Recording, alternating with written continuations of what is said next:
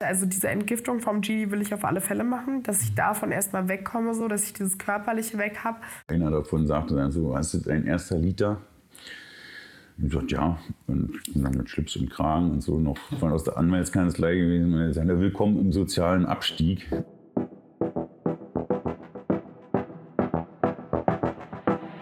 Y-Kollektiv. Der Podcast. Hi und herzlich willkommen zu einer neuen Folge vom Y-Kollektiv Podcast von Funk hier in der ARD Audiothek. Mein Name ist Julia Rehkopf und in der heutigen Folge geht es um die Droge GHB. Und gleich zu Beginn mal eine Warnung. In dieser Folge geht es um Drogenkonsum und auch um Suizidgedanken. Und wenn das für euch zu viel ist, dann hört euch lieber eine andere Folge an. Es geht also heute um GHB. Das ist eine Droge, die manche vielleicht als K.O.-Tropfen kennen, die also Leuten heimlich ins Getränk gemischt wird. Aber diese Substanz, die wird auch ganz bewusst zum Feiern gehen und im Alltag benutzt. Und das recherchiert hat unser Reporter Nico Schmolke. Hi Nico. Hi Julia. Du hast ja vor ein paar Wochen schon einen Film für das Y-Kollektiv zu GHB gemacht. Warum ist diese Droge denn so relevant, dass du an dem Thema jetzt für uns dran geblieben bist? Also im Film, da ging es vor allem darum, wie beliebt GHB zum Feiern gehen geworden ist. Das ist in der Clubszene ein Riesenthema derzeit, weil GHB lässt sich ganz leicht überdosieren und wenn das passiert, dann werden Leute ohnmächtig, können im Ausnahmefall sogar sterben. Aber das ist nur ein Aspekt von GHB, über den ja, man reden sollte. Der zweite ist vielleicht noch dringlicher und über den wollen wir heute reden, nämlich wie GHB auch im Alltag konsumiert wird und wie krass dort die Abhängigkeit von GHB sein kann und wie lebensgefährlich später auch der Entzug ist. Ein offenbar noch ziemlich unterschätztes Ding bei dem ganzen GHB-Drogenthema. Du hattest ja auch am Ende von deinem Film dazu aufgerufen, sich bei uns zu melden, wenn jemand mit dem Alltagskonsum von GHB Erfahrungen hat. Was kam denn da so an Rückmeldungen? Ja, es kamen echt Dutzende E-Mails mit sehr heftigen Geschichten. Also jedes Mal die zu lesen hat mir echt mal wieder Gänsehaut gebracht. Und mit einigen von den Leuten habe ich auch telefoniert und eine habe ich dann getroffen, Eva, die eigentlich anders heißt. Ihre Stimme haben wir hier für den Podcast verändert, damit sie nicht so leicht erkannt wird. Eva ist derzeit abhängig von GHB GHB, also muss stündlich neu konsumieren, auch nachts. Und wenn sie nicht schnell genug nachlegt, geht es ihr richtig dreckig. Also du schwitzt halt wirklich am ganzen Körper, du zitterst halt, du kriegst irgendwie Muskelkrämpfe. Dann kommt halt auch dieses Delir dazu. Also du gehst halt wirklich raus und hast einfach Angst vor all den Menschen. Irgendwie du denkst, alle sprechen über dich. Ja, es gibt wohl kaum eine Droge mit schlimmeren Entzugserscheinungen. Wer ohne ärztliche Aufsicht einen Entzug macht, alleine zu Hause, der begibt sich sogar in Lebensgefahr. Von daher ist es für viele Betroffene mega schwierig, auch aus so einer GHB-Abhängigkeit rauszukommen. Aber man kann es ja schaffen, oder? Ja, ich habe jemanden getroffen, der es nach ganzen zehn Jahren GHB-Abhängigkeit geschafft hat. Äh, Sascha, der ist seit vergangenem Jahr clean. Auch sein Name ist ein Pseudonym und seine Stimme verändert. Bei zwei sehr intensiven Treffen hat er mir erzählt, wie tief er da in die Scheiße gerutscht ist. Irgendwann lernte ich tatsächlich dann über meine dann spätere Anwaltsgehilfin, lernte ich dann dieses G kennen. Und erstmal habe ich das auch verteufelt, und dann aber mal probiert und dann schon festgestellt, das funktioniert ja gut, gerade zum Feiern. Macht genau das, was ich an mir nicht mag, nämlich dass ich so unlocker bin, weg. Ja, vom erfolgreichen Anwalt zu einem, der auf dem Fahrrad einfach bewusstlos wird und von der Straße aufgesammelt werden muss und jetzt wiederum seit einem Jahr clean ist. Eine heftige Geschichte, aber eine, die eben zur ganzen Wahrheit um diese in Teilen auch gefeierte Droge GHB dazugehört und die ich heute hier erzählen will.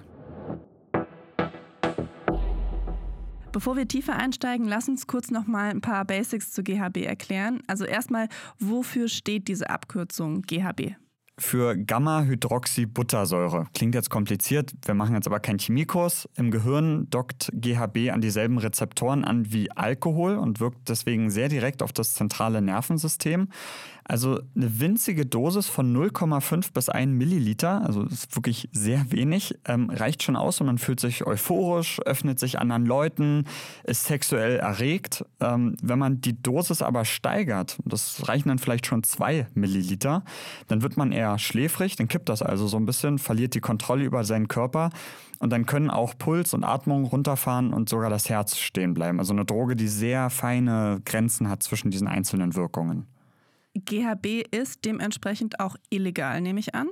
Mittlerweile äh, ist es illegal. GHB wird seit 2002 vom Betäubungsmittelgesetz erfasst. Ähm, das heißt also, Besitz und Handel sind illegal. Aber das Problem sozusagen ist, seitdem wird einfach GBL genommen. Die Abkürzung GBL steht für Gamma-Butyrolacton. GBL wird als Reinigungsmittel eingesetzt. Deswegen kann man das relativ leicht auch besorgen und ist eben nicht verboten. Im Körper aber wird GBL einfach zu GHB umgewandelt. Ja, von daher ist es meistens die Substanz GBL, die von den Leuten konsumiert wird und die eben so halb legal ist, ja, kann man so über industrielle Wege bekommen.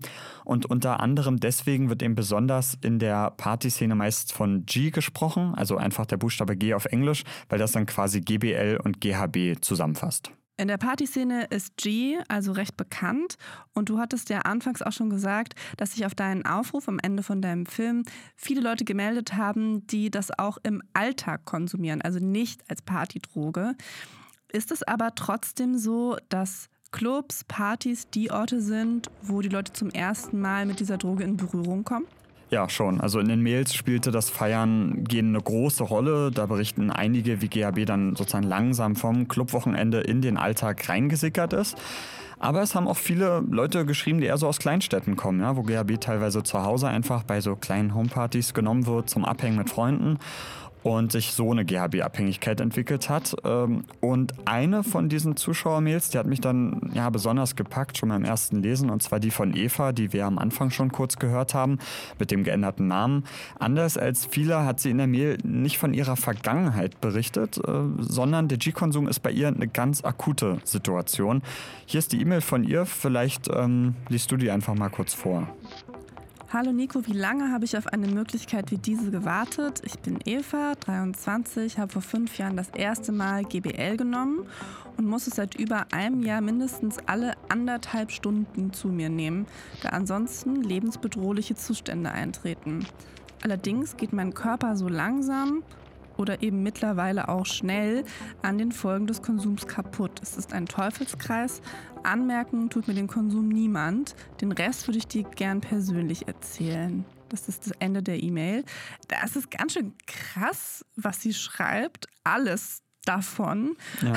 Und du hast sie dann auch tatsächlich treffen können. Ja, ähm, wir haben erst mal telefoniert ähm, und das hat dann ein bisschen gedauert, aber dann habe ich sie Anfang März besucht. Die Stadt und auch andere Details aus ihrem Leben nennen wir nicht, äh, um ihre Persönlichkeit zu schützen. Machen wir so Fistbump oder wie umarmen? Ja, oder? einfach so ja. erstmal. Komm rein. So, äh, Schuhe ausziehen bestimmt, oder? Ja, genau. Wie geht's dir jetzt heute gerade so? Ja, ganz gut. Was hast du heute gemacht? Einfach zu Hause gechillt? Aufgeräumt oder sieht so sehr ordentlich aus bei dir? Äh, dazu muss man sagen, es ist tatsächlich sonst noch ordentlicher, Mhm. aber ich muss mich da so ein bisschen zusammenreißen mit dem Putzen. Also ich habe tatsächlich auch durch den G-Konsum so eine Keimphobie entwickelt. Okay. Also gerade wenn man irgendwie zu wenig konsumiert oder halt aufhört, dann fängt es halt an, dass du so Psychosen entwickelst. Und das ist halt bei mir auch der Fall gewesen. Und dann habe ich halt angefangen, bin richtig mit Ohrenstäbchen rumgerannt und habe halt alles desinfiziert irgendwie in die, bis in die hinterste Ecke. Und deshalb muss ich mir jetzt angewöhnen, so ein bisschen weniger aufzuräumen und zu putzen, um das irgendwie in den Griff zu kriegen. Ja, also um das kurz zu erklären, wer viel und dauerhaft G konsumiert, der hat dann eben krasse Entzugserscheinungen, sobald man damit aufhören will oder auch nur weniger nehmen will. Und dazu können halt eben auch solche psychotischen Zustände zählen, wie Eva das hier mit diesem Putzwahn beschreibt. Ich finde es das krass, dass du äh, praktisch zur Tür reingekommen bist und ihr direkt im Thema wart. Ähm, was hat sie denn generell für einen Eindruck auf dich gemacht? Ja, oberflächlich gesagt einen total guten. ne? Ich habe das ja mit der total ordentlichen Wohnung gerade beschrieben und hat auch ein ja, total gesundes Gesicht. Also es sieht wirklich auch so fit aus von der Erscheinung her.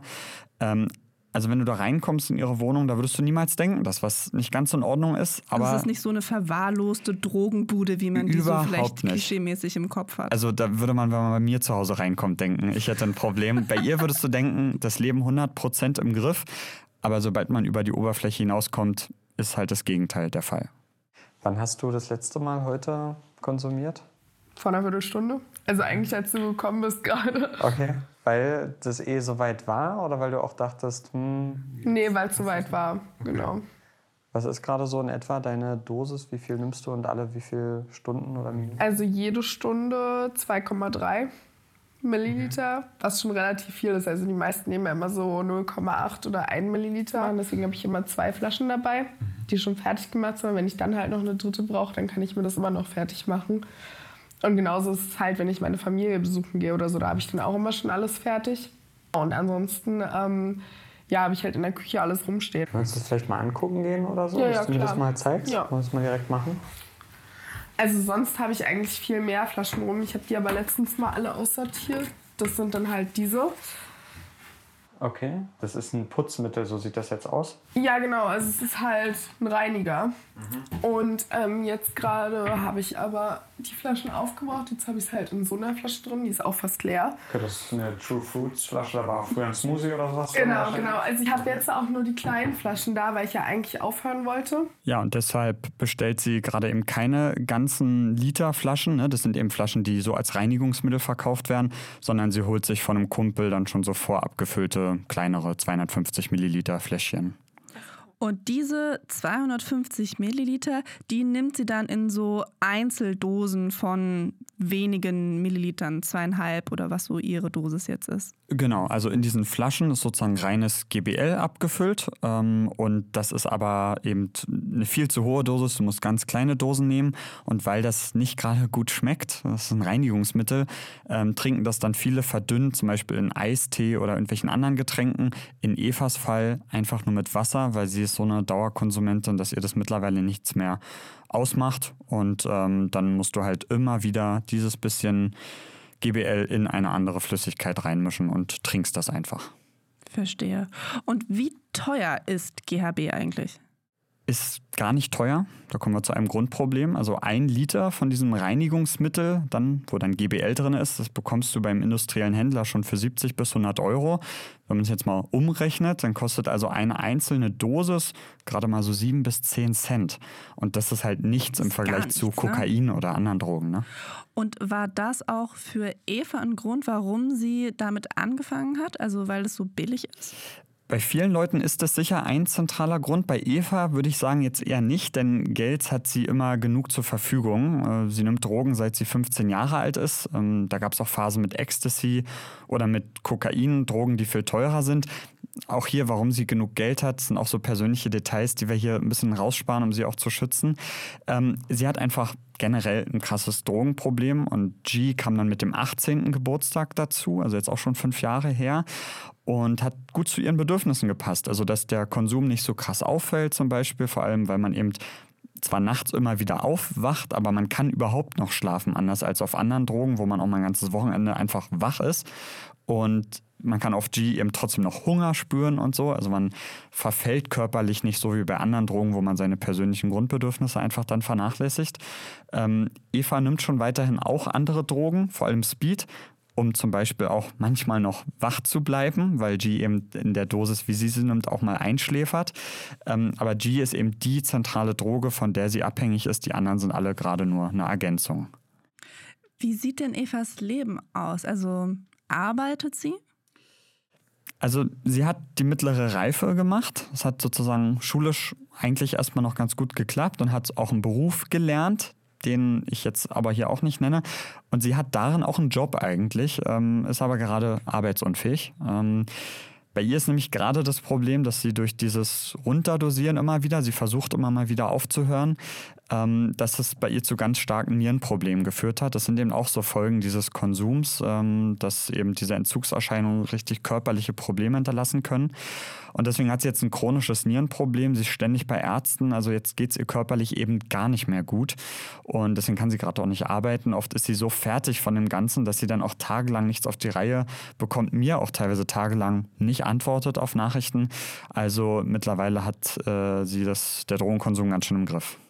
Wie ist das mit ihrer Familie? Sie hat eben erzählt, wenn sie mal ihre Familie besucht und so. Was, was denken die? Unterstützen sie sie? Also sie ist ja noch recht jung mit ihren 23. Ja, das habe ich auch dann immer wieder gefragt. So, was, machen die denn? Also, sie müssen dir doch irgendwie sagen, so, hier, hier gibt's Hilfe oder so. Ähm, das ist aber auch leider hochproblematisch bei ihr. Da gibt's ein paar traumatische Kindheitserlebnisse, die wahrscheinlich mit das Drogenproblem ausgelöst haben, die wir hier auch zu ihrem Schutz nicht weiter ausführen wollen. Sie hat mir die auch lang und breit erzählt, aber wir haben uns auch entschieden, dass wir das hier lieber rauslassen. Wir müssen jetzt auch wirklich nicht in ihrer Familiengeschichte so rumwühlen. Genau. Und das sorgt aber dafür, dass sie bis heute eben aus der Familie kaum Unterstützung erfährt. Du hast vorhin gesagt, du weißt selber nicht so ganz eigentlich, wer du bist. So hast du manchmal das Gefühl, du weißt, wer du gern sein würdest. Also hast du manchmal so eine Vorstellung von so ein Leben würde ich gerne führen irgendwie. Ja, einfach ein Leben ohne Drogen. Und ich hätte halt einfach gerne irgendwie eine Familie, die hinter mir steht, aber es wird halt in diesem Leben nicht mehr so sein. Also diese Entgiftung vom G, will ich auf alle Fälle machen, dass ich davon erstmal wegkomme, so, dass ich dieses Körperliche weg habe. Aber ich wüsste halt, dass wenn sich psychisch bei mir nichts tun würde und ich vor allen Dingen, weil es liegt wirklich, das hört sich jetzt total bescheuert an, dass ich alles von dieser Sache irgendwie abhängig mache. Aber dieses Trauma, was mir halt, wo diese Bilder halt ständig wieder in meinen Kopf kommen, wenn ich das nicht löse, würde ich halt spätestens, also ich würde mir einen Monat geben und dann wäre ich halt wieder im selben Zustand wie jetzt. Ja, viele dieser Antworten waren immer so sehr, uff, also da wusste ich oft gar nicht, was ich darauf so reagieren soll, wenn sie das so gesagt hat. Das ist irgendwie eine heftige Aussage. Deswegen wirkte das alles auch immer wie eine Art Hilferuf, ja, die E-Mail schon und auch dieses ganze Treffen bei ihr, weil viele Menschen scheinen überfordert von ihrer Geschichte zu sein, sie selbst, aber sogar auch Drogenberatung und auch Ärztinnen, zu denen sie geht, ähm, die sie aufgesucht hat, die ihr teilweise gar nicht glauben, weil die Geschichte von ihr so heftig ist. Und wie ging es dir? Also du hast gerade schon gesagt, dass es für dich auch heftig war, wenn sie diese Sachen gesagt hat und du dann auch nicht wusstest, wie du reagieren solltest. Also wie ging es dir während des Treffens mit ihr? Es hat mich auch extrem umgehauen, weil sie war eben so komplett offen und hat alles frei raus erzählt, dass ich teilweise das Gefühl hatte, boah, bin ich jetzt hier irgendwie der Erste, so weil ich dann so extern bin, wo sie jetzt mal alles so erzählen kann. Und deswegen brauchten wir dann beide auch erstmal nach 45 Minuten äh, eine Pause. Ähm, und sie hat erstmal auf dem Balkon eine geraucht. Wir haben ja gerade eine kleine Pause gemacht, warst auf Toilette, draußen einer rauchen. Hast du gerade nochmal nachkonsumiert, weil es irgendwie Nee, auch eine Stunde ich offen hab- war? Nee? Ich habe das halt hier fertig gemacht, diese kleine Flasche, die ich vorher mitgenommen habe. Genau. Weil ich frage mich so ein bisschen, wie macht sich das bei dir jetzt bemerkbar? Spürst du irgendwann immer so, oh, jetzt muss ich irgendwie wieder? Ja, also oder? jetzt merke ich gerade so kreislaufmäßig, jetzt gerade, wo du mich fragst, dass es halt so ein bisschen runterfährt. Das ist, wie fühlt sich das an? Ja, so ein, als wenn man so einen Ausschalter drückt, so beim Computer, als wenn er so langsam runterfährt. Ja, und dann hat mir Eva eben auch das Gefühl beschrieben, wie das denn ist, wenn sie sogar mal versucht hat, ähm, zu Hause ganz alleine zu entziehen. Also das wird dann noch krasser mit den körperlichen Folgen. Also du schwitzt halt wirklich am ganzen Körper, du zitterst halt, du kriegst irgendwie Muskelkrämpfe. Dann kommt halt auch dieses Delir dazu. Also du gehst halt wirklich raus und hast einfach Angst vor all den Menschen. Irgendwie du denkst, alle sprechen über dich. Du hast Albträume, also alles Mögliche. Ja, und diese Entzugserscheinungen werden halt eben noch krasser, wenn du das dann wirklich auf Null reduzieren möchtest, GHB. Das ist dann wirklich lebensgefährlich.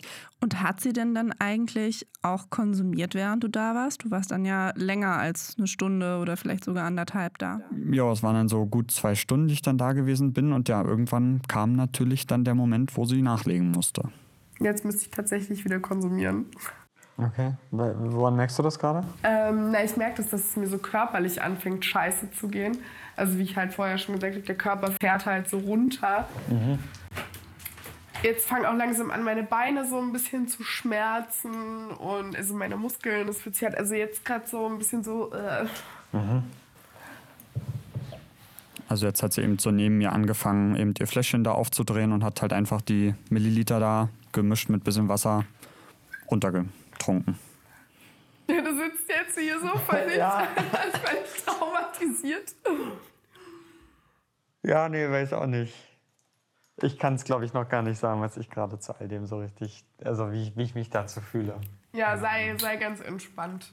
Ja, das ist jetzt auch für mich wieder komisch, das so zu hören, aber ja, ich habe mich da halt einfach so ein bisschen hilflos angehört. Ne? Ähm, ist halt eine skurrile Situation. Du sitzt da neben so einer ja, Abhängigen, die eine Dosis nimmt, die mich auch als Erstkonsument vermutlich sofort ins Krankenhaus befördern würde. Die ganze Situation bei Eva klingt schon ziemlich verfahren. Also Ich habe jetzt nicht so richtig eine Vorstellung davon, wie sie mal vom GHB wegkommen wird. Ja, das ist, denke ich, letztlich bei vielen Abhängigen so. Ne? Wenn du suchtkrank bist, dann scheint ein Weg daraus ja kaum möglich, hm, weil du kannst eben körperlich und psychisch nicht ohne das Zeug, hast dir halt Konsummuster antrainiert, strukturierst ja dein ganzes Leben am Ende dann nach dieser Sucht. Aber was mir dann wieder Hoffnung gemacht hat, ist die Geschichte von Sascha, die zweite Person, die ich für diesen Podcast länger getroffen habe. Denn der war nämlich zehn Jahre lang abhängig von G und der ist jetzt clean geworden. Und Sascha war auch wieder nicht sein richtiger Name, hattest du gesagt, ne? Genau, er will sich eben nicht die Chance verbauen, wieder in so ein geordnetes Leben einzusteigen, denn er ist jetzt eben seit einem guten Jahr clean und baut sich gerade seinen Alltag so neu auf. Und auch zu ihm bin ich in seine Wohnung gefahren. Ja, hallo. Hi, Nico hier. Grüß dich. Wo muss ich hin? Äh, warte mal. Also, ist glaube vier, viertes OG. Okay, Oder fünf, also es sind fünf Treppen. gut, ich kämpfe mich hoch. Bis gleich. gleich.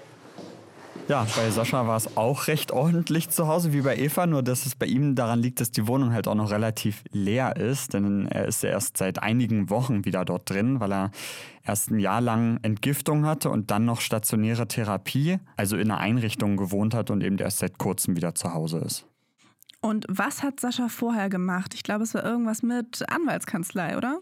Jo, also er hat Jura studiert, war Anwalt, ähm, wenn man ihm so zuhört, dann auch ziemlich erfolgreich so in seinem spezifischen Rechtsgebiet. Ähm, und das eben sogar noch in den ersten fünf Jahren seiner G-Sucht, so wie er mir das erklärt hat. Und erst in den letzten fünf Jahren ging das dann alles so nach und nach in die Brüche. Wie ging es denn bei ihm los mit dem GHB? Also auch er hat ähnlich wie Eva recht früh Drogenerfahrung gesammelt, also schon als Jugendlicher mal einen Vollrausch mit Alkohol gehabt, eine Zeit lang bei der Bundeswehr viel gekifft und das fand ich auch ganz skurril, sich da als Sanitäter Schmerzmittel abgezweigt und so. Ähm, dann beim Feiern gehen Kokain und Speed. Aber wie er zumindest jetzt sagt, alles immer recht kontrolliert, nie dauerhaft. Also jetzt nicht ähm, abhängig gewesen, sondern auch klare Konsumpausen gehabt. Aber irgendwann während seiner Arbeit als Anwalt ist es dann eben nach und nach gekippt. Allerdings war mein Work-Life-Balance auch nicht gut und ich habe halt auch einen ziemlich starken Leidensdruck gehabt. Ich habe ewig keine Freundin gehabt und habe halt auch sehr darunter gelitten, dass ich ziemlich schüchtern war, so auch beim Feiern. Und irgendwann lernte ich tatsächlich dann über meine dann spätere Anwaltsgehilfin, lernte ich dann Jesus G kennen, so von Freunden von denen. Und erstmal habe ich das auch verteufelt, weil dann aber mal probiert und dann schon festgestellt, das funktioniert ja gut, gerade zum Feiern. Macht genau das, was ich an mir nicht mag, nämlich dass ich so unlocker bin, weg. Und dann habe ich gedacht, das äh, willst du jetzt nicht nur mehr so zwischendurch beim Feiern von jemandem kriegen, sondern du willst jetzt selber haben. So, und ähm, das war dann, glaube ich, auf, der, auf einer Techno-Festival Fusion 2009. Da habe ich dann das erste Mal so ein 30 Milliliter Fläschchen für mich alleine gehabt und direkt komplett die ganze Fusion über die Regel auch eingehalten, die man so hat, nicht? alle zwei Stunden, nicht mehr als 1,2 Milliliter, aber durchkonsumiert und dann war am Ende der Fusion die 30 Milliliter Flasche alle. Und ich wollte da direkt natürlich nochmal einen Refill haben. Und dann haben sie gesagt, nee, mach mal nicht und so. Und zu dem Zeitpunkt wusste ich auch nicht, dass das so körperlich abhängig macht. Das merkt man auch erst später. Ja, und dann wurde eben GHB bei ihm so zum Standard am Wochenende zum Feiern gehen. Und war er ab dem Zeitpunkt dann schon abhängig, kann man das so sagen? Mm, Also direkt wahrscheinlich noch nicht. Also er hat dann eben schon noch die Pausen ab und zu in den Wochen gehabt, wo er gearbeitet hat. Ähm, Aber als er dann eben gespürt hat, dass ihm G nicht nur beim Feiern gehen hilft, sondern auch generell, also zum Beispiel doch auch bei der Arbeit als Anwalt, beim Beraten von Klienten, ähm, was eben besser wurde durch den G-Konsum, da ist es dann doch eben Richtung Abhängigkeit gegangen. Als ich dann das erste Mal mit auf GBL beraten habe, das, das hat halt einfach, wenn man die richtige Dosis hat und nicht zu viel davon, ist man im Fluss. Und dann habe ich gedacht, ach, jetzt ist doch jetzt Quatsch, jedes Mal 10 Euro auszugeben, ähm, dann kannst du dir auch gleich mehr davon kaufen, wird günstiger. Und, äh, dann bin ich da ähm, zu dem Mann, der das hatte. Und ähm, da saßen dann noch so andere Leute rum. Und der andere, also einer davon sagte dann so, hast du dein erster Liter?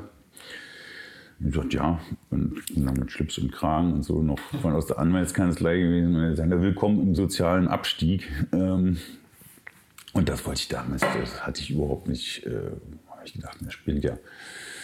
Nee, ähm, aber tatsächlich ist es genau der Anfang vom Ende gewesen. Und dann habe ich halt das wirklich permanent genommen und irgendwann tatsächlich festgestellt, ich brauchte zum Schlafen. Und ich kann es nicht mehr weglassen. Ja, da ist er also dann nachts automatisch immer aufgewacht, weil der Körper nach der nächsten Dosis dann verlangt. Ähm, ja, was also klar wird bei dieser Konsumgeschichte von Sascha vom Denken, ja, dass man irgendwie die Kontrolle behält bis zum Kontrollverlust, das ist ein Weg, der geht dann manchmal flotter, als man so denkt. Und wie hat sich dann Saschas Leben verändert? Also was hat diese Abhängigkeit mit ihm gemacht? Ja, er hat die Abhängigkeit versucht zu verstecken, also immer versucht, dass es keiner groß mitbekommt, dass er halt seine Arbeit als Anwalt einfach weiterführen kann. Und das ging auch ein paar Jahre gut. Echt ein paar Jahre? Ja, tatsächlich. Also das, ich kann es mir auch kaum vorstellen, wie das kaum jemand dann wirklich mitbekommen hat. Er hatte ständig Ausreden erfunden, wenn er dann mal zu spät kam, weil er durch eine Mini-Überdosis doch mal zu Hause einfach eingenickt ist und so, was ja bei G halt schnell passiert, wenn du zu hoch dosierst.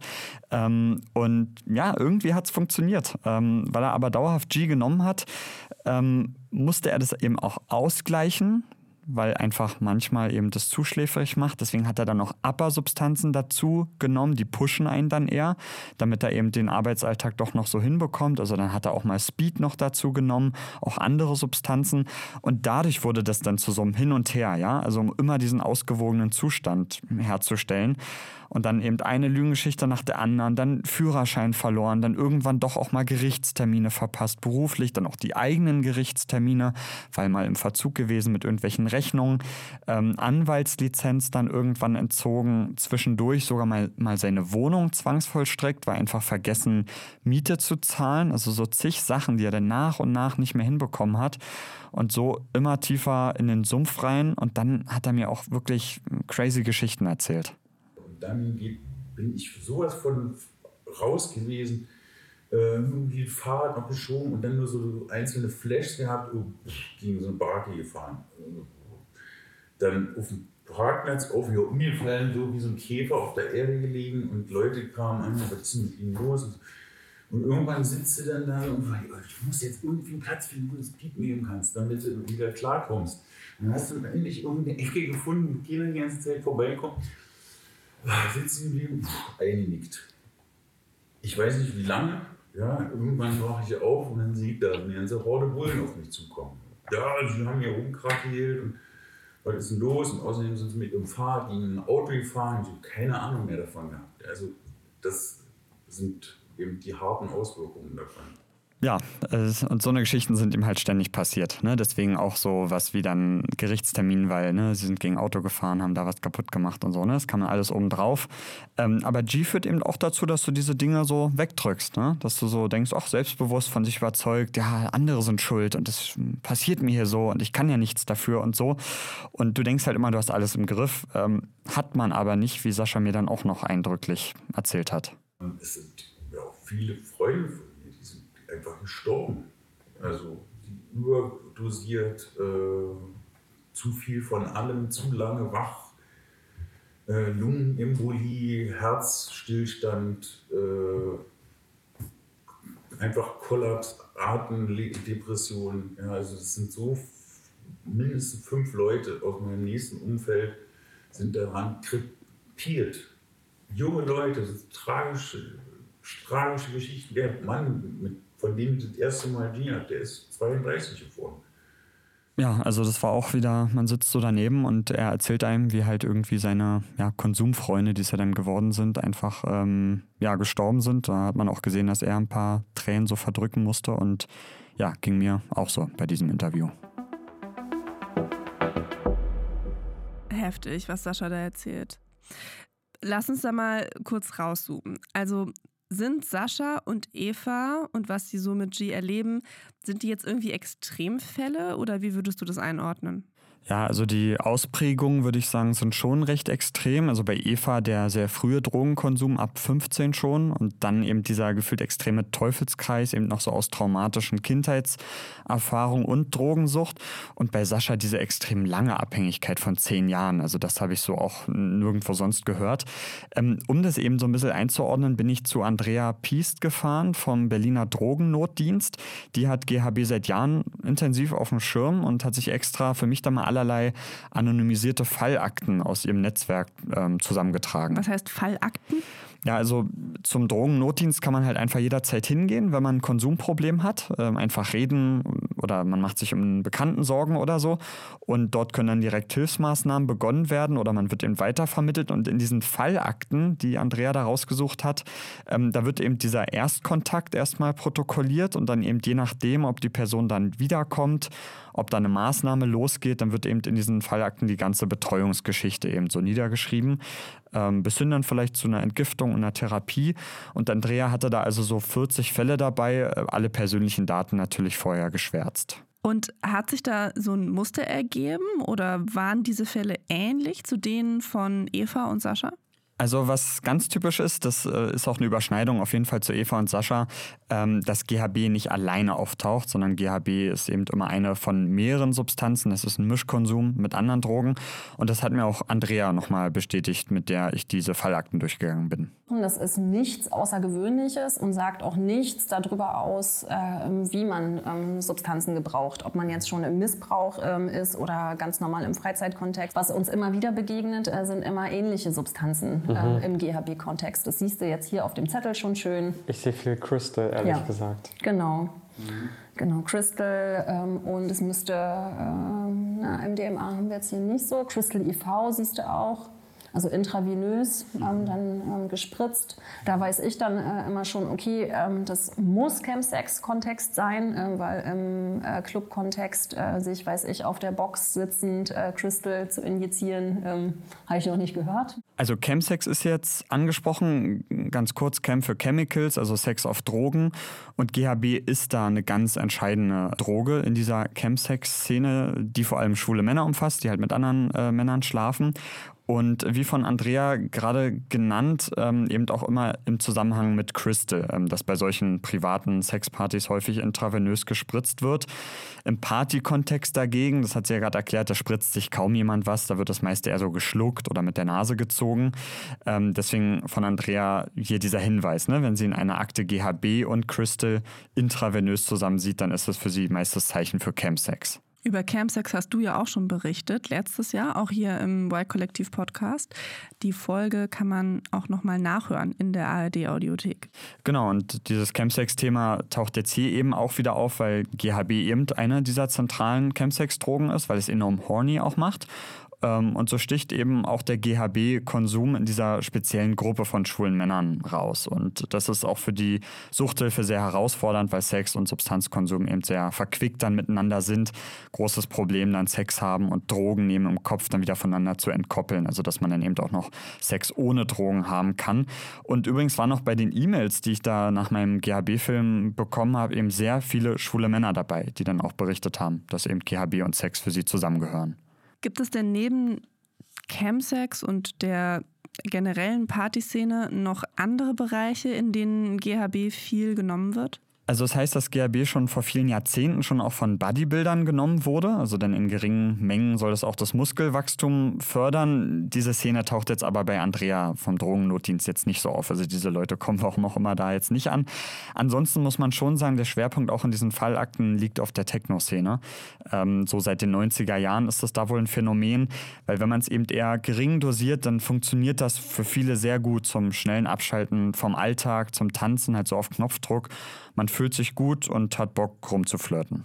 Fast alle Fälle, die du jetzt hier auf dem Tisch hast, äh, sind im Partykontext äh, äh, das erste Mal in Kontakt ähm, gekommen. Und das hat sich dann im Laufe der Zeit verselbstständigt und sich dann im ganz normalen ähm, Lebensalltag ausgebreitet. Es gibt aber auch Fälle, ähm, und das ist jetzt leider total doof. Wir löschen unsere Akten alle zehn Jahre. Ich kann mich aber ganz genau an zwei Fälle erinnern, die der Kollege damals auch mit mir besprochen hat. Und das eine war ein ähm, Mechaniker, ähm, der tatsächlich äh, in der Autowerkstatt da äh, rangekommen ist und darüber abhängig geworden ist ähm, und gar nichts mit Party zu tun hatte. Ähm, und äh, eine Frau ähm, mittleren Alters, ähm, das weiß ich noch genau, das war auch sehr dramatisch. Äh, und die hat das äh, tatsächlich benutzt, um ähm, den Stress äh, aus dem Niedriglohnsektor abzuflachen. Also wir sehen, man kann es auch nicht nur auf die Partyszene oder so schieben, sondern GHB ist eine sehr, sehr vielfältige Droge und besonders dieses Automechaniker-Ding ist mir tatsächlich immer wieder begegnet, einfach weil GBL da als Reinigungsmittel, Felgenreiniger zum Beispiel. Ah, okay, dann ist der Zugang einfach schon direkt da. Genau, dann ist so, ach, lass mal ausprobieren, habe ich gelesen, kann man auch schlucken und dann, ja, geht's halt los. Und dann hat GHB noch einen anderen Zweck, wird auch medizinisch eingesetzt, äh, denn ja, man kann es eben in einer höheren Dosis auch als Narkotikum nutzen zum Einschlafen, ähm, ja, um eine Narkose einzuleiten. Ist das dann auch quasi der Link zu den K.O.-Tropfen? Haben wir ganz am Anfang schon mal gesagt. Also unter dem Namen ist das ja vielleicht auch manchen bekannt, weil das eben auch eine einschläfernde Wirkung haben kann. Genau, das ist eben das, ne, das Weirde immer an GHB in einer geringen Dosis, eher so ein bisschen euphorisierend, aber wenn man die irgendwann überschreitet, dann, Dann kippt kippt das. das eher Mhm. und dann wird es eher einschläfernd. Und ja, leider deswegen eben als diese farblose Flüssigkeit auch noch eben attraktiv, weil man es Leuten ins Glas tun kann, um sie dann halt eben später ja, auszurauben oder eben sogar zu vergewaltigen. Da reichen dann halt schon ganz wenige Milliliter und das ist eben das Perfide bei dieser Droge.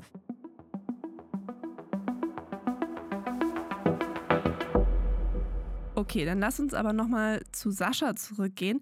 Du hattest ja vorhin erzählt, dass er zwar zehn Jahre lang abhängig war, aber irgendwann den Absprung geschafft hat. Und wir hatten besprochen, dass es bei so einer krassen Abhängigkeit eigentlich nur in der Klinik geht. Er hat also einen Entzug in der Klinik gemacht, nehme ich an. Und das trotz dieser ganzen knappen Krankenhausbetten jetzt während der Corona-Pandemie. Ja, er hat Anfang 2021, also im zweiten Jahr der Pandemie, äh, einen Platz bekommen. Aber auch er sollte eigentlich im März 2020 schon anfangen. Wir erinnern uns, das ist genau der Monat, wo das mit Corona in Deutschland dann losging. Und ja, das ist auch wieder so eine bittere Geschichte gewesen, denn Sascha hat unmittelbar vor diesem damals geplanten Entzug noch angefangen, Crystal zu nehmen, Crystal Meth in der natürlich kann man jetzt sagen, etwas naiven Annahme, ich gehe ja eh stationär ins Krankenhaus, dann kann ich jetzt auch damit noch mal ganz kurz anfangen, weil durch die Nächstes höre ich Entgiftung dann mit allem gleichzeitig. genau, auf. die Entgiftung wird es ja dann eh Oh lösen. nein. Und wenn man GBL entgiftet, muss man halt ein Intensivbett frei halten, weil man äh, ins Delirium fallen kann, eventuell ein Beatmungsgerät braucht und so weiter. So dass die dann gesagt haben, die tun uns leid, können wir nicht machen. Und ähm, kurz davor habe ich gesagt, du, ich gehe sowieso in die Entgiftung, ich werde sowieso alles sein lassen, kann ich jetzt auch das Crystal mal probieren. Und dann habe ich das probiert und habe auch ziemlich schnell dazu eine ziemlich, also das ist tatsächlich auch etwas, was so meines Erachtens sofort, fast sofort abhängig macht.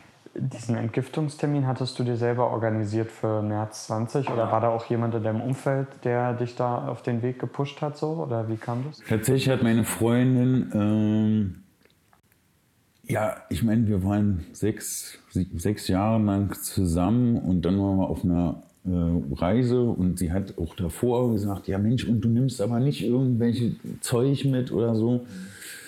Und ich, das ging ja nicht. Brauchte das ja so. Aber warte, jetzt erzählt Sascha von seiner Freundin, aber er hat doch vorhin gesagt, dass er irgendwie nie eine hatte und immer so schüchtern war und so. Ja, also die sind eben zusammengekommen, als Sascha abhängig war, weil eben das G diese Probleme bei ihm letztendlich Verstehe. gelöst hat. Ah, okay. Aber wenn sie sagt so, ja, und jetzt nimmst du das aber bitte nicht mit in Urlaub, dann muss ihr doch die Sucht schon mal aufgefallen sein, oder? Naja, Sascha, der war ja jahrelang geübt darin, seinen Konsum eben gegenüber der Familie und natürlich zum Beispiel auch Klienten oder so als Anwalt ähm, geheim zu halten.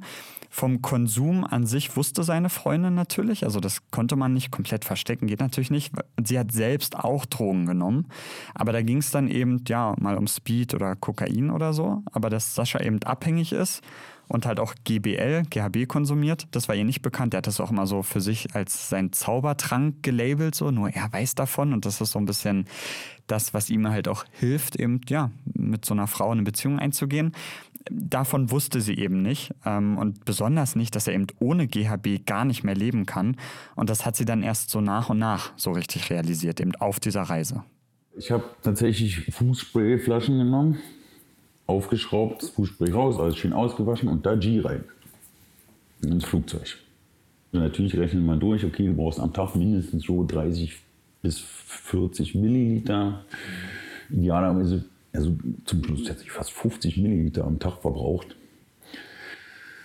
So dass man für ein oder zwei Wochen Reise schon eine entsprechende Menge mitnehmen muss.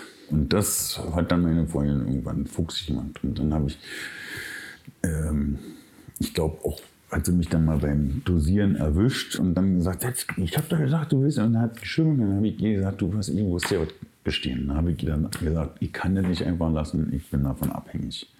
Habe ihr das erklärt, was das ist. Dann hat sie das gegoogelt, hat festgestellt, oh, scheiße. Ja, und hat tatsächlich dann ähm, das ne, auch akzeptiert, dass ich das brauche, sozusagen. Dass ich das wusste ja auch, dass ich das tatsächlich relativ kontrolliert benutzen kann. Und hat dann sogar in einer co-abhängigen Form ne, äh, mich dann immer gefragt, hast du dein Telefon dabei, hast du dein Portemonnaie dabei, hast du dein G dabei? Ja, also es wurde so eine Co-Abhängigkeit, wie er sagt, ein relativ typisches Ding, dass dann also auch die Partnerin zum Beispiel eben in diese Suchtkrankheit mit verstrickt ist am Ende. Und war sie dann am Ende aber auch diejenige, die ihn zu einem Entzug quasi gedrängt hat oder ihm dabei geholfen hat zumindest? So wirkt das. Vielleicht gar nicht so direkt. Man sagt immer, der Süchtige muss sich selber aktiv entscheiden, das zu machen. Es gab eben in dieser Phase auch ja, etliche Kurzzeittrennungen. Ja, es ging dann immer hin und her. Kann man sich ja auch vorstellen, dass es viele Konflikte bedeutet. Aber eben diese Liebesbeziehung hat Sascha schon sehr stark motiviert, ähm, sich dann eben um eine Entgiftung zu kümmern, weil er gemerkt hat, okay, da ist jemand, die bleibt trotz allem irgendwie bei mir. Ne? Und ähm, die beiden sind auch tatsächlich bis heute zusammen. Es hat mich auch ziemlich bewegt, als er das erzählt hat, so zu hören. Ja, einfach wie Menschen sich lieben und auch in so einer echt krassen Situation so zueinander halten. Und ja, für Sascha war das dann sicherlich ein Schlüssel zum Clean werden. Und ähm, ein Jahr nach diesem abgesagten ersten Termin hat er dann endlich einen Entgiftungsplatz bekommen, also Anfang 2021. Und dann ging direkt danach auch eine Therapie los. Das ging dann auch ein ganzes Jahr. Und seitdem ist er jetzt clean, also erst seit wenigen Monaten aus dieser stationären Therapie raus. Und wie geht es ihm jetzt, so ein paar Monate nach der finalen Entgiftung? Also erstmal muss er weiterhin noch eine ambulante Therapie besuchen. Also es ist sozusagen noch nicht vorbei das Ganze. Da hat er dann noch äh, Gruppen- und Einzelgespräche und auch immer so einen Urintest, um zu gucken, ob er weiterhin clean ist.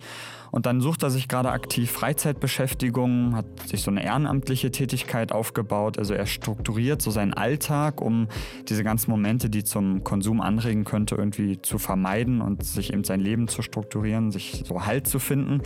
Aber er ist jetzt eben auch auf Hartz IV und hat einen großen Schuldenberg angehäuft und da muss er sich erstmal rausarbeiten. Woher kommen diese Schulden? Also wir haben ja die ganze Zeit gesagt, dass GHB als Droge an sich erstmal ziemlich günstig ist. Genau, bei ihm kamen halt aber eben noch die anderen Drogen hinzu. Das sind dann die, die einen dann eher so in die Scheiße reiten, sage ich jetzt mal, wie halt Speed oder Crystal, die einfach teurer sind. Finanziell in die Scheiße reiten. In die finanziell, genau. Und ähm, dann hat er eben durch den Konsum eben auch viele Dinge verpennt. Das habe ich vorhin schon mal so ein bisschen angesprochen mit den Rechnungen, die er dann nicht bezahlt hat, weil er das dann halt einfach dachte, ach, das, das klärt sich dann irgendwann und so. Aber ja, hat sich halt alles nicht so geklärt. Dann kamen eben Geldstrafen hinzu und dann hat sich das angehäuft. Das wird also sehr schwer für Sascha. Man muss erstmal von so ein paar Zehntausenden Euros halt erstmal irgendwie auch runterkommen. Aber er macht jetzt einen sehr reflektierten Eindruck, kann das alles sehr gut durchdenken, was ihm da passiert ist, ähm, wirkt auch sehr stolz darauf, dass er so langsam es hinkriegt, diese ne, auch Schüchternheit und so, was wir da alles gehört haben, dass er das so langsam weiß, wie er das auch ohne Drogen alles so in den Griff bekommt und ähm, ja, wie er er selbst ist ohne Drogen. Das klingt ja eigentlich ganz gut. Ich ja. hoffe, dass das weiterhin so klappt für Sascha auf seinem Weg. Aber wie sieht es denn bei Eva aus? Also die ist ja noch mittendrin in ihrer Abhängigkeit, ne? Ja, für sie ist es echt hart, muss ich sagen. Also ähm, sie hat ja nicht nur mit diesen körperlichen Problemen zu tun, wie mit der Niere, was ich vorhin so ein bisschen beschrieben habe, ähm, sondern sie hat mir bei dem Treffen tatsächlich auch von krassen Suizidgedanken berichtet. Also wenn sie dann zum Beispiel mal leicht überdosiert hat und dann ist sie weggenickt von G und dann ist sie irgendwann wieder aufgewacht und meint, hat dann so gedacht, ja, vielleicht wäre es besser, wenn ich für immer eingeschlafen wäre. Was sind denn die Dinge im Leben, wegen denen du sagst, du willst noch weiterleben, du willst es irgendwie hinkriegen? Das ist eigentlich aus dem Grund, weil ich mir sage, ähm, die Dinge, die mir halt passiert sind in meinem Leben, die waren größtenteils, oder was heißt größtenteils, die waren eigentlich immer wegen anderen Menschen. Diese Drogenabhängigkeit, die habe ich mir selber zuzuschreiben, gar keine Frage. Aber letztendlich ist es ja auch nur dazu gekommen, weil irgendwelche Menschen mir einfach was Schlimmes angetan haben. Und was mich dazu bringt, weiterzumachen, ist halt eigentlich dieser Gedanke, dass ich den Menschen das nicht gönne. Will zeigen, dass du es trotzdem ja, genau. hinkriegst, sozusagen. Also ich will halt einfach für mich das Gefühl haben, okay, ich habe halt weitergemacht. Und ich stehe halt immer noch hier. Das ist eine ziemlich geile Motivation. Und es gibt so einen wirklich beschissenen Satz, der mir aber echt weitergeholfen hat. Der hat sich bei mir so eingeprägt und es ist jedes Mal, wenn du halt irgendwie das Gefühl hast, dass du das halt beenden möchtest, dann musst du dir halt sagen, okay, das kann ich halt morgen immer noch.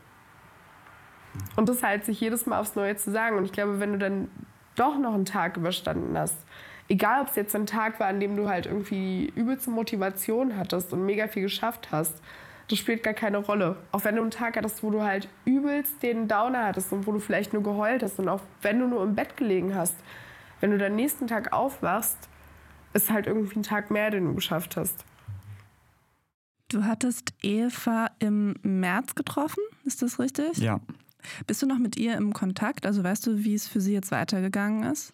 Also ich habe ab und an mit ihr Kontakt, ja. Es ist ziemlich schwer, da kontinuierlich den Kontakt zu halten, weil sie dann oft auch nicht wirklich antwortet so.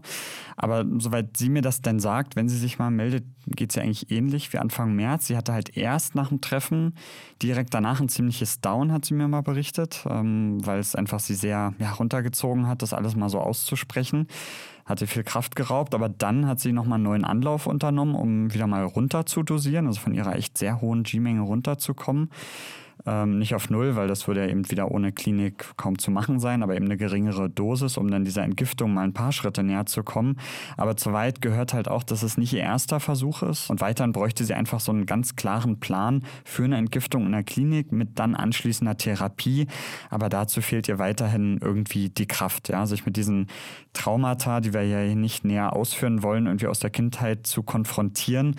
Ähm, das hieße wohl auch, dass sie weitestgehend den Kontakt zu ihrer Familie abbrechen müsste, sagt sie. Und ähm, ja, da hat sie gerade eben nicht den Mut zu und das ist alles ein sehr weiter Weg noch. Ich muss sagen, mir war vor deinem Film und deiner Recherche hier für den Podcast nicht so klar, dass GHB so ein Riesending ist. Ist es denn auch so, dass es mehr konsumiert wird? Also es gibt einige Indizien auf jeden Fall. Offenbar ist es schon so, dass immer mehr Menschen wegen G gezielt Hilfe suchen bei Drogenberatung. Die berichten das jedenfalls. Dann diskutiert die Clubszene ja gerade recht heftig darüber, wie damit umzugehen ist. Hausverbote, ja, nein und so. Und auch die Reaktionen auf meinen Film zeigen mir, dass G schon ein Ding ist. Also einfach die Menge an E-Mails, die kamen und dass mich jetzt danach dann auch Leute auf der Straße erkannt haben und so, weil viele Menschen auch diesen Film gesehen haben. Das kann aber auch nur heißen, dass wir mittlerweile einfach offener über die Droge reden. Ähm, also, dass der Konsum vor drei Jahren oder so vielleicht genau schon da war, nur es gab irgendwie nicht so einen Raum, um darüber zu reden und keiner hat sich getraut, Hilfe zu suchen. Ähm, dann wiederum noch ein Indiz, habe ich ja vorhin schon erklärt, wie eng GHB und auch Sex miteinander zusammenhängen können, weil eben GHB horny macht. Und wir sehen halt eine Zunahme an so sexpositiven Partys. Das spielt mittlerweile in der Techno-Szene eine größere Rolle. Und generell empfinde ich so eine gewisse Liberalisierung von der sexuellen Entfaltung, so besonders in Großstädten. Und auch da wäre es dann eben schon plausibel, dass zunehmend GHB so zum Einsatz kommt. Was sagt denn Andrea dazu von dem Drogennotdienst? Die hat doch bestimmt einen ziemlich guten Überblick. Ja, die warnt er vor diesen Schlüssen, die ich jetzt hier ziehe, weil ihr eben da keine validen Daten zu vorliegen. Wir haben da in Deutschland auch ein Problem, was so wirklich valide Erfassung von Drogenkonsum angeht. Und ähm, ja, sie meint auch, seit Jahren ist es immer so, es gibt dann Aufmerksamkeitswellen zu einzelnen Drogen und das muss dann eben nichts darüber aussagen, ob die dann tatsächlich mehr konsumiert werden. Ähm, aber auch Andrea muss sagen, sie macht sich schon auch speziell bei einer Gruppe vermehrt Sorgen, die eben viel GHB konsumieren, nämlich junge Menschen, die damit dann auch ihre ersten sexuellen Erfahrungen sammeln. GHB erfordert ganz viel Steuerung. Also da muss man sich sehr gut kennen und sich selber sehr gut auch kontrollieren und disziplinieren ähm, können, wenn man risikoarm ähm, das über Jahre hinweg machen möchte. So ist ja durchaus möglich. Ähm, und bei jüngeren UserInnen, die ähm, einfach grundsätzlich, also einfach weniger Lebenserfahrung ähm, haben, das ist ja überhaupt nichts Schlimmes, haben in der Regel auch ein ganz anderes Risikoverhalten. Das kennen wir von uns selber auch. So dieses jung und stark und unverletzbar und äh, ja, so dieses Durchstarten und wirklich ein ähm, sehr ähm, intensives Ich-Gefühl auch zu haben, das ist ein Risikofaktor, weil wir treffen dann andere Entscheidungen. Ähm, und wenn wir jetzt mal zurückgehen in den äh, sexualisierten Kontext und du hast dich ein bisschen überdosiert, ähm, versehentlich ähm, und spürst eben nicht mehr alles und kannst dich nicht an alles erinnern und wirst dann vielleicht missbraucht. Ähm, das Risiko ist ja sehr hoch tatsächlich. Dein Körper erinnert sich schon, du dich aber nicht. Ja, und tatsächlich hatten sich bei mir auch nach dem Film genau solche Leute gemeldet. Also da war ein ganz junger Mann dabei, Anfang 20, der auf GHB eben ja, seine ersten sexuellen Erfahrungen hatte und auch eine Erfahrung, die er in dem Moment eigentlich stoppen wollte, aber nicht konnte, also was irgendwie an Missbrauch schon grenzte, ja. Oder ich habe mit jemandem aus so einer jungen Party-WG telefoniert, alle um die 20, die im Corona-Lockdown jedes Wochenende gefeiert haben, so 10, 20 Leute und da wurde dann eben auch GHB genommen und rumgemacht. Ja, also da sammeln eben viele Menschen ihre ersten sexuellen Erfahrungen auf Drogen und das muss jetzt nichts Schlimmes heißen, aber die Erfahrung aus der Drogenberatung zeigt schon, das sind oft Leute, die irgendwann daraus Probleme entwickeln und dann Hilfe brauchen. Und ja, who knows, ob da irgendwann nochmal eine Welle an so Hilfebedürftigen auf uns zukommt. Wenn ihr das jetzt gerade hier hört und denkt, ihr solltet euch auch mal Hilfe suchen wegen G oder wegen anderer Drogen, dann sucht euch die Hilfe auch. Ähm, auf jeden Fall professionelle Hilfe bei einem Drogennotdienst, bei der Drogenberatung. Da gibt es auf jeden Fall Angebote. Ja, und da will ich auch noch kurz sagen, schämt euch auch dafür nicht. Ne? Es ist voll normal, dass man mal die Kontrolle über irgendwas verliert. Geht einfach hin zu einer Beratung, auch wenn ihr da reflektieren wollt, was ihr gerade so konsumiert. Einfach lieber früher als später, muss man sich nicht für schämen. Und wenn dann dabei rauskommt, bei euch ist alles in Ordnung, dann ist es ja auch okay, aber sucht euch einfach Hilfe. Und eigentlich wäre die Folge an dieser Stelle beendet gewesen, fertig geschnitten, gemischt, aber seit der Aufzeichnung ist noch einiges passiert und Nico hat deshalb auch noch mal eine Sprachnachricht geschickt.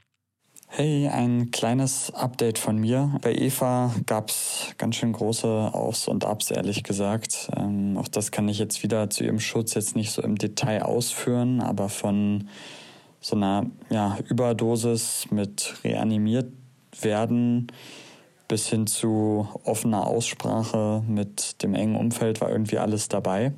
Und tatsächlich hatte sie jetzt ein Vorgespräch in einer Klinik ähm, für eine Entgiftung und bald soll tatsächlich ihre Entgiftung dort auch starten. Ich hoffe sehr für sie, dass das so klappt, dass sie Support bekommt in ihrem Umfeld und dass sie da jetzt echt wichtige Schritte in ihrer Entwicklung gehen kann. Also ja, alle Daumen gedrückt. Ähm, und bei Sascha, da endet jetzt die ambulante Therapie, also quasi die Nachsorge nach dem stationären Aufenthalt. Und ihm geht's gut. Ähm, klar, er hat, ja, wie man immer auch mal so Phasen hat, aber ihm geht's gut und er will weiterhin auch so in Selbsthilfegruppen so ein bisschen dranbleiben, sich einfach mit äh, seiner Suchtkrankheit zu beschäftigen. Ähm, aber das läuft. Meine Daumen sind auf jeden Fall für beide festgedrückt. Wer jetzt noch mehr über GHB im Party-Kontext erfahren will und wie die Clubs darüber diskutieren, kann Nikos Film auf unserem Y-Kollektiv YouTube-Kanal anschauen oder ihr hört in der ARD Audiothek bei Sounds Off, der Podcast, rein. Da berichtet der Produzent Tani in der Folge Tani, High sein war gestern, wie schwer es ihm fiel zu akzeptieren, dass er ein Drogenproblem hatte. Und heute ist er clean und wie er das geschafft hat, das erzählt er im Gespräch mit Musiker Nisse auf dem Hausboot. Und von uns gibt es ja jetzt endlich wieder jede Woche eine neue Folge. Also nächsten Freitag die nächste. Hört gerne wieder rein. Entweder hier in der ARD Audiothek oder überall sonst, wo ihr Podcasts hört. Bis dahin. Tschüss. Y-Kollektiv. Ein Podcast von Funk, von ARD und ZDF.